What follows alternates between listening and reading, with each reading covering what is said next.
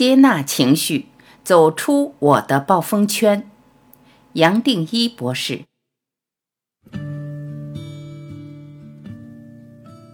我在真元一提过，各种感受如果透过压抑，也只会储存在细胞记忆的深处，而负面情绪的解开，正是身心疗愈的核心。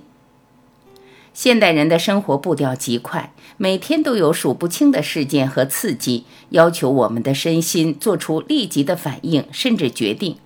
所累积的压力和情绪，相信是每个人都可以感受到的。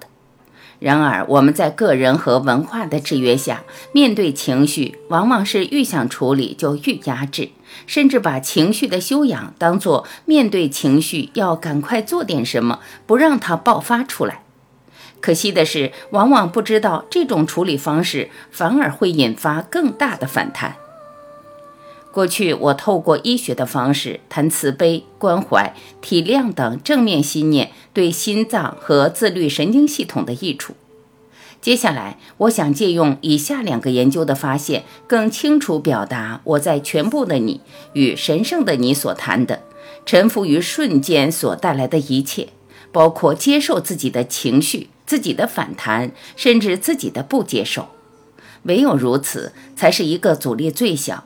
真正对自己、对别人慈悲，而能让身心及早恢复韧性的方式。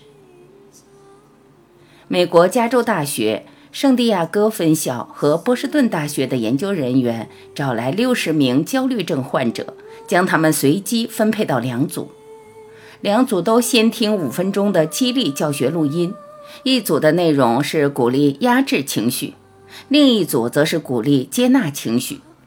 接下来，他们都看了一部会引发情绪的影片。研究人员在这六十个人看影片的前、中、后都量测了他们主观感受到的烦躁、心跳、肤电值、呼吸性窦性心律不整，一种吸气时就引发心律不整的症状。很有意思的是，两组回报的主观烦躁感虽然差不多，但接纳情绪组的人看完片子之后的负面生理反应比较轻微，而压制情绪组的人心跳则显著加快。同一个研究团队另外找了三十位没有焦虑症的人来看影片，他们发现，同样的影片在所有人身上都会激起相同的负面感受。但是有焦虑症的人会认为自己的负面感受是无法接受的，而会想办法尽力压制自己的情绪，尤其女性更是如此。无论是不是焦虑症患者，越是压制自己的情绪，在看影片中和后所激发的负面感受愈多。这两个研究指出了同一个结论：情绪，尤其负面情绪，是愈压制越大的。即使自己意识不到，也说不出个所以然。压制情绪在身体留下的痕迹，甚至比情绪本身还更明显。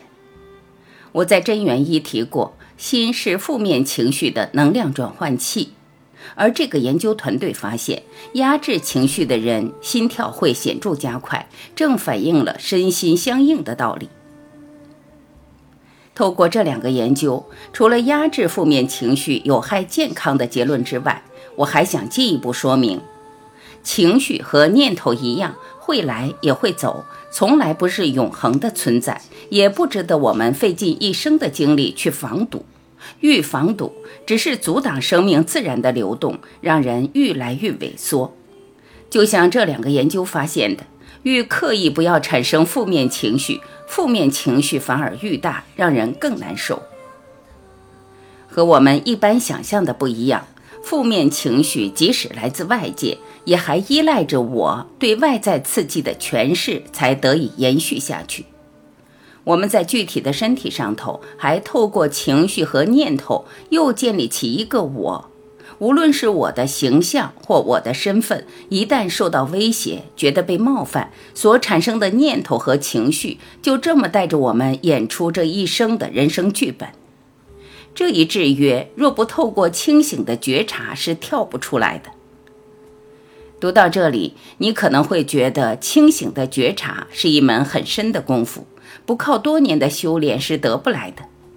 或许你根本没想到，清醒的觉察其实也只是一个决定。决定就从现在这一刻开始，轻轻地看着自己的种种反应，接受它，包容它，甚至让一圈安静的慈悲和正向欣赏的眼光包围着它。也就是这样而已。在最烦躁的时候，升起一个轻轻松松的觉，这个觉是你我每一个人都有。随时都在，只等我们轻轻地把注意力转向它。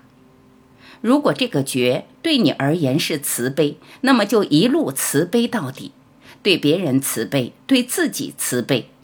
如果这个觉对你而言是正向，那么也就一路正向到底，对别人正向，对自己正向。臣服也是一样的，对瞬间带来的一切臣服。接受外来的一切，也接受自己内心发生的一切，于是你会发现什么事也没有，没有念头和情绪想象出来的惊涛骇浪，也没有我想象出来的各种担心。就这样，一个轻轻的决定，带我们稳稳站在我的暴风圈中心。暴风有一天会消失，生命还在。